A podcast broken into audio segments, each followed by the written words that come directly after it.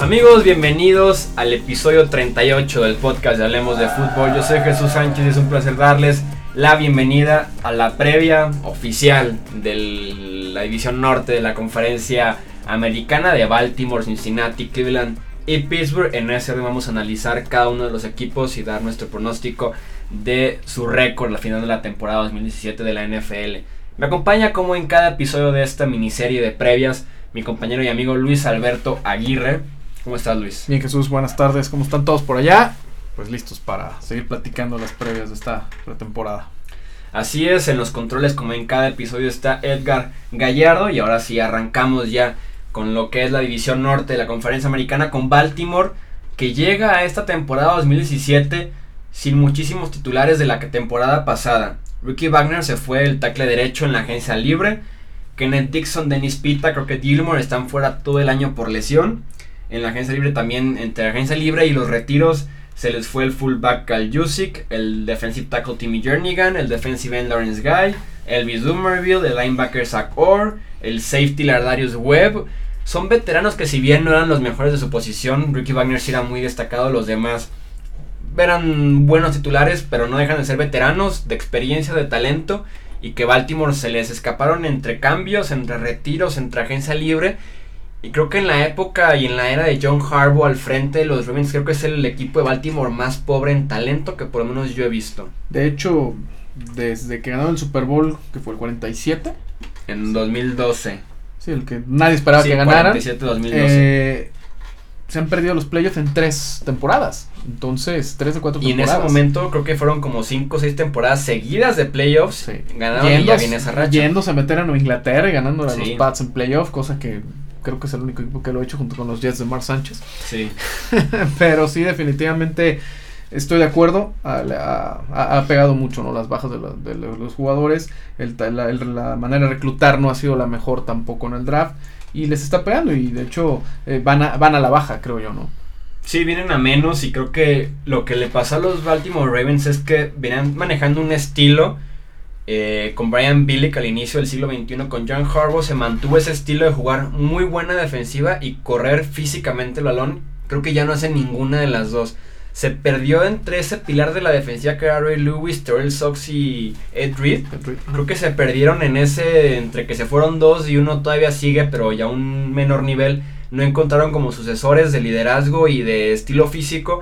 Y por tierra, desde que se fue Ray Rice, Ahora sí que aunque pese porque ellos lo cortaron, ellos decidieron ya no darle las oportunidades a Ray Rice a raíz de su arresto.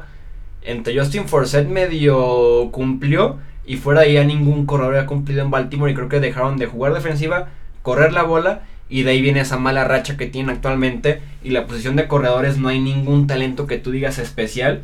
Hablamos de que ya se lesionó Kenneth Dixon que era su opción principal para el juego por tierra. Queda solamente Lorenzo Talaferro que es un titular muy mediano Terrence West, que cuando quiere juega muy bien y cuando quiere suele jugar muy mal. Danny Wood, que no es para correr la bola. Y Joe Flaco, además lesionado, por si hacía falta algo para la ofensiva, Joe Flaco está fuera toda la pretemporada por una lesión en la espalda. Y es que eso también vino a afectar el, el, rendimiento de los, de los Ravens en los últimos años. También Joe Flaco se perdió, firmó su supercontrato después de haber ganado el Super Bowl y también ha ido a la baja. Tuvo por ahí la, la, temporada del 2014 un, un, un, buen año, pero definitivamente se, se, fue. No sé si le habrá pegado también la salida de, de Mike Shan, de, perdón, de Gary Kubiak en, en, aquel, en aquel año que lo tuvo como coordinador ofensivo, que le, todavía le sacó mucho jugo, pero también se fue abajo el, el, la producción de Joe Flaco, muchas intercepciones. Ahora lesionado, como mencionas, eh, no lo pintan bien las cosas para. Se les fue también Steve Smith que finalmente ya dijo se, se, retiró de manera oficial. Que pudo haber jugado uno o dos años más y seguir produciendo. Es mucho mejor Steve Smith que muchos receptores jóvenes que hay en la liga. Pero sí, la verdad es que no, no, no, perdieron esa mística, ¿no? Como que era un, era un equipo, como dices, del old fashion, ¿no? Sí. De defensiva, el pound defense que le llaman, este, corriendo la pelota y, y, liberando al pasador de, de, de, esa presión de tener que ser el responsable del ataque. Y no les veo no les veo gran cosa para esta temporada. Sí, Flaco se veía bien al inicio de su, de su carrera porque corrían bien la bola y él solamente tenía que de vez en cuando hacer un buen pase. Ahorita que realmente dependen de él y que requieren que él los cargues cuando se está viendo mal porque está tratando de hacer demasiado y no es el perfil de Joe Flaco. Como pronóstico yo los veo como un equipo de 6-10. Creo que van a tener una muy pobre temporada en Baltimore y creo que empieza a pesar por ahí, empezar dudas acerca de John Harbaugh en la posición de, de head coach. Tiene un calendario complicado, en una división también complicada, en donde incluso Cleveland te puede pegar un susto. Yo les pongo un 5-11 a los, a los Ravens.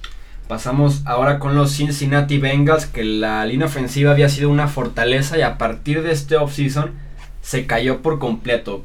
Pierden a Kevin Seitler, que era top 3 de un guardia en la NFL, a Andrew Whitworth, que también era un left tackle bastante bueno actualmente en la liga ya veterano, pero también muy bueno. Y dependen ahora totalmente de Cedric Obueji como left tackle, de Jack Fisher como right tackle y Andre Smith, un tackle convertido en guardia para cubrir a Seidler.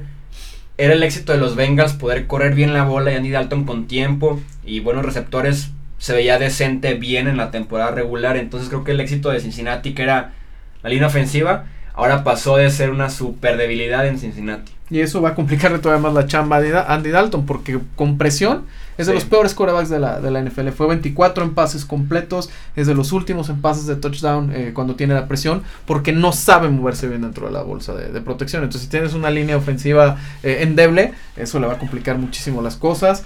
Eh, ya, ya tuvimos la lesión que tuvo hace dos temporadas. Eh, no sería raro por ahí que, que, se le complicaran tanto las cosas que empezaran a echar mano también de, de McCarron, el coreback suplente, ¿no? No, incluso si, si Cincinnati está en este en esa tónica de ya venimos para menos porque sí daban pelea cada año a pesar de que Andy Dalton solía salirse la primera ronda de los playoffs. Si ya empezaron o más bien ya dejaron de dar esa pelea, no es tan descabellado ver que pueden conseguir por Andy Dalton por ahí una segunda, tercera, ronda, un paquete por ahí. Y ya pasar como a la opción de McCarron y de ver qué más trae la defensiva, el juego por tierra, porque si no se ve cómo compitan los Bengals este año. A pesar de que la defensiva es buena, creo que se quedan sin playoffs por la falta de protección a Andy Dalton. Los veo yo un 6-10, a pesar de que el juego por tierra es bueno porque tienen a Joe Mixon el novato, tienen a Gio Bernard, a Jeremy Hill creo que se quedan sin playoffs. 6-10 me parece un récord aceptable para Cincinnati y todo alrededor de la línea ofensiva que es muy mala. Sí, yo también les veo un 6-10. Yo creo que Mixon puede ser una, muy buena sorpresa, incluso sobre, sobre Hill, porque también es un, corredor de muy buenas manos. Entonces yo creo que eso lo va, lo va a poner como titular y va a ser un poquito diferencia en el ataque, en el backfield de los, de los Bengalíes. ¿Y tu pronóstico cuál sería? 6-10 también. Y veremos si Marvin Lewis por ahí también corre peligro, ¿eh?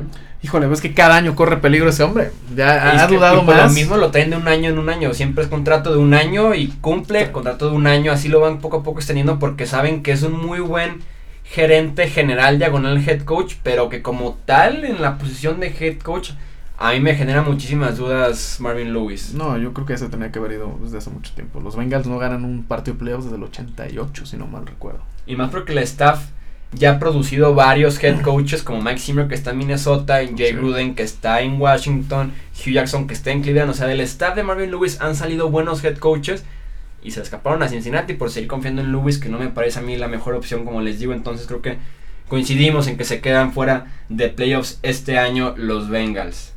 Pasamos ahora con los Browns de Cleveland, el que ha sido el peor equipo de esta división, pero creo que en este 2017 pueden por lo menos ver la luz al final del túnel. Sobre todo porque el debut de pretemporada de Sean Kaiser, ahora que lo pudimos ver en el uniforme de Cleveland, eh, fue impresionante. Me encantó el movimiento de pies, las decisiones, las lecturas. Lanzó como tres bombazos de 50 yardas, todos completos. Fue un debut excelente. No podía esperar más de Sean Kaiser en este debut. Creo que es lo máximo que le puedes exigir un coreback novato en el primer partido de pretemporada.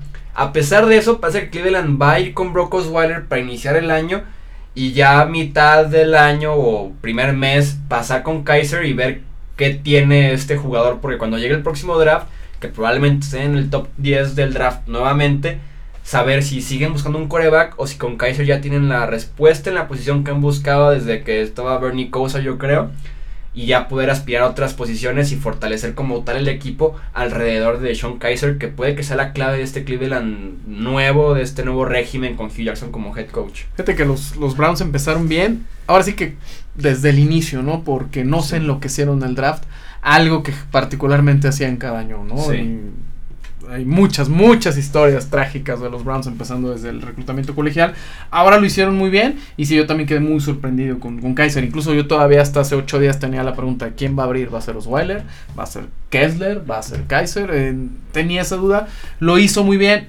Obvio es nada más el primer partido de pretemporada. Las defensivas no están, no quiero decir que sea como en el Pro Bowl, tan, blanditas pero no disparan con la misma intensidad, digo, son, son cuestiones eh, muy distintas a lo que enfrentaría en, temporada regular y por eso lo que mencionas me parece acertado que, que inicie Brock, que además, bueno, pues es un coreback que le, les, le salió carito también, ¿no? El dinero garantizado, la selección colegial que le, que le llegó a Cleveland le va a hacer muy bien en el futuro. Eh, pero sí, yo creo que, que Kaiser no, no creo que pasen más de ocho juegos para ya verlo titular. Sí, exacto, porque a pesar de que te esté yendo bien si en 8 juegos vas 3-5, que es bastante bien para Cleveland. Aún así echa a Kaiser, porque quieres ver qué trae este chico para ver si sigues buscando que en el próximo draft, que una muy buena camada. O si con Kaiser te quedaste ya durante 5 o 10 años o lo que sea que te dé este quarterback, que insisto, se vio bastante bien. Y en la ofensiva me parece que también se han ido poco a poco construyendo con talento joven y bastante bueno. Tiene a Corey Coleman, que fue la selección de primera ronda del año pasado, un receptor rapidísimo que estira muy bien el campo. Duke Johnson, el corredor, que también muy bueno recibiendo la bola. David Njoku, la cerrada de este año en el draft. La línea ofensiva es muy buena también, es una línea ofensiva envidiable. Entonces es una situación ideal para un coreback joven.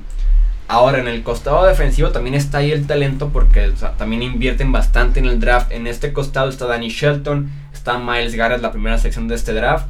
Jabril Peppers, todo mundo de estos talentos jóvenes de primera, segunda ronda se vio bien en el inicio de pretemporada y creo que pueden formar por ahí un buen grupo que ya no va a ser tan sencillo ir a Cleveland y ganarles 40-10. Ya va a ser un partido más apretado, que sí se ve que estén peleando por algo que tengan una motivación especial los jóvenes de ganar para una franquicia que poco a poco creo que sí puede mejorar a partir de este año y los que siguen en la NFL que de verdad ha sido una burla en la última década prácticamente los Browns. Y lo que mencionas de Miles Garrett creo que va a ser una de las piezas fundamentales de, del equipo a la defensiva. Porque tiene que ser de impacto inmediato. O sea, Cleveland no se puede dar el lujo de perder otro año buscándole por ahí. Porque el año pasado fueron el equipo 30 de 32 en capturas de coreback. Entonces eso te habla de la necesidad de un pass rusher. De un hombre que esté eh, destruyendo la, la, la parte frontal de la línea ofensiva enemiga. Y pues ahora sí que sí, lo, es uno de los equipos más jóvenes también de, toda la NFL, ¿no? Entonces yo creo que sí están armados para el futuro. Todavía creo que la luz que mencionabas al principio está muy, muy tenue todavía. Está 3, 4 años. Sí, está. Sobre todo si, si, la, si le pegaron este año con, con sus selecciones colegiales en, cuestión de, la posición de coreback, yo creo que sí lo pueden, lo pueden hacer bien. Joe Thomas sigue siendo un líder. Me, me ha sorprendido la cantidad de ofertas no oficiales que ha tenido Joe Thomas para irse a otros equipos, incluyendo Denver y él se ha mantenido fiel a Cleveland, entonces puede ser el amuleto que, necesitan los Browns. De pronóstico me gustan para un 5-11. Parecido, yo 4-12. Creo que sí ganan por ahí 4 partidos, 5, como bien dices. Y ya veremos lo que puede ser el próximo año, que parece ser el año bueno para Cleveland. Ahora sí. Vamos ahora con los Steelers, que creo que son clarísimos favoritos en esta división norte. La ofensiva vuelve a estar completa con Martevis Bryan de regreso, con Antonio Brown, que es de los mejores receptores de la NFL, con Livion Bell, que es el mejor corredor que tiene actualmente la liga, que también tiene asterisco porque no se ha reportado todavía, no tiene contrato porque decidió no firmar la etiqueta de jugador franquicia. Le ofrecieron 12 millones anuales lo rechazó porque dijo que quería 15, entonces sigue la disputa entre Le'Veon Bell y los Steelers, creo que al final de cuentas sí regresa a Pittsburgh. ¿Tú crees que los vale los 15 millones de dólares? Yo no, sobre todo por la durabilidad. Sí, los castigos y la durabilidad creo que es para castigarlo, decirle, no te puedo dar 15 millones de dólares. Sí, se ha ido suspendido varias veces ya y, lo que él exige es que no quiere ser el mejor corredor, el corredor mejor pagado de NFL porque él te ofrece más que un corredor común y corriente sí te ofrece bastante también como receptor, pero no lo veo también al punto de que darle 15 millones como si fuera Antonio Brown o como si fuera casi un collab franquicia. Es que lo que necesitas que te ofrezca es continuidad y que esté listo en playoffs. Sí, en playoffs. No estuvo en, la, en el año que le perdieron con los Broncos y no estuvo el año pasado en la final de la conferencia americana porque se lesionó muy rápido.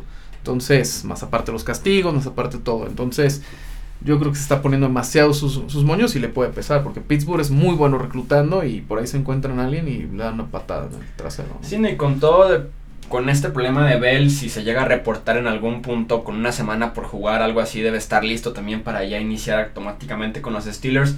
No tienen ala cerrada, pero su línea ofensiva también es muy buena, tienen mucho talento de primera ronda ahí con la línea ofensiva. Entonces creo que para mí es la mejor ofensiva realmente de la NFL. Sí, es que con Brown y luego ya va a regresar Bryant, que el año pasado también hizo de las suyas. Entonces, me preocupa Rotlisberger. Yo no sé si ha perdido como la motivación o le encanta curarse en salud. Lo que dijo después de la final de la americana el año pasado.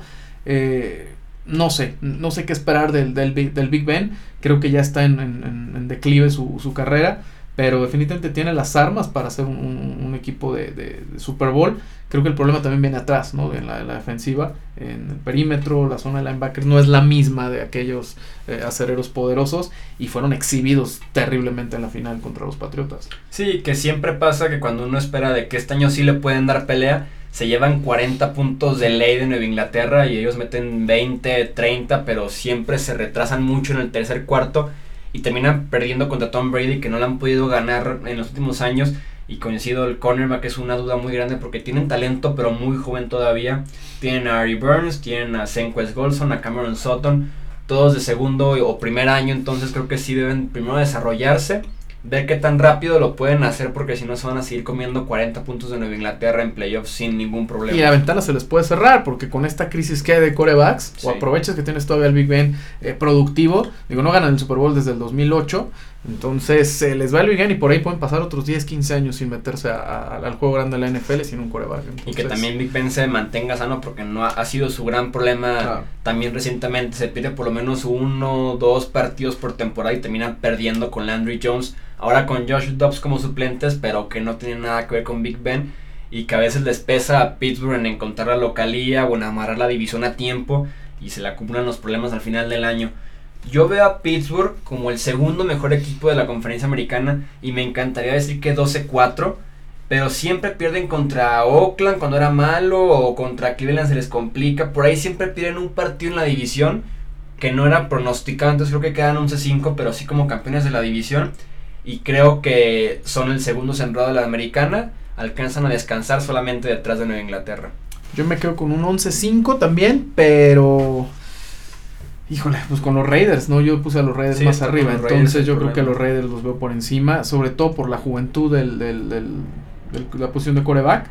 Yo creo que va a ser la, la, diferencia. Oakland trae mucha hambre, no digo que Pittsburgh no, pero yo creo que ya le, le, le va a pasar a los acereros que también están en una, en una división complicada y su calendario tampoco es fácil. Ahí te va, vamos a ver al qué, más, qué es más probable. Tengo dos que a mí me gustaron mucho. La primera, ¿qué es más probable? ¿Que los Browns se metan a playoffs o que los Steelers se queden afuera de los playoffs? No hay una tercera opción. Híjole.